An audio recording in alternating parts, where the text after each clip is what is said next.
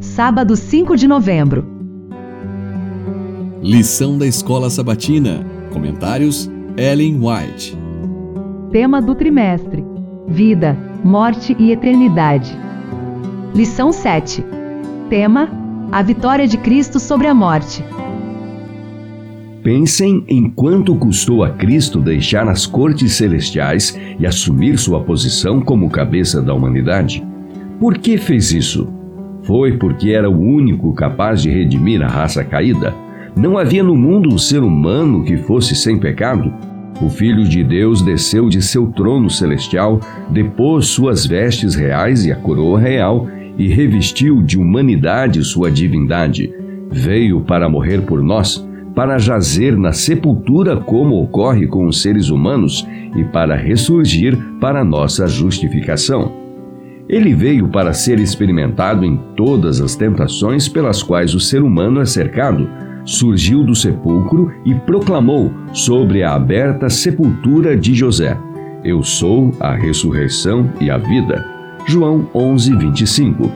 Alguém igual a Deus passou através dos portais da morte em nosso favor. Provou a morte por todo ser humano, a fim de que por ele todos pudessem ser participantes da vida eterna. Dos lugares celestiais, 7 de janeiro, página 13.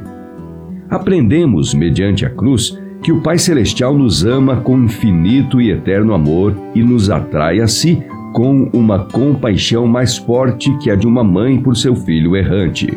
Ficaremos admirados de que Paulo tenha exclamado: Longe esteja de mim gloriar-me, senão na cruz de nosso Senhor Jesus Cristo. Gálatas 6,14.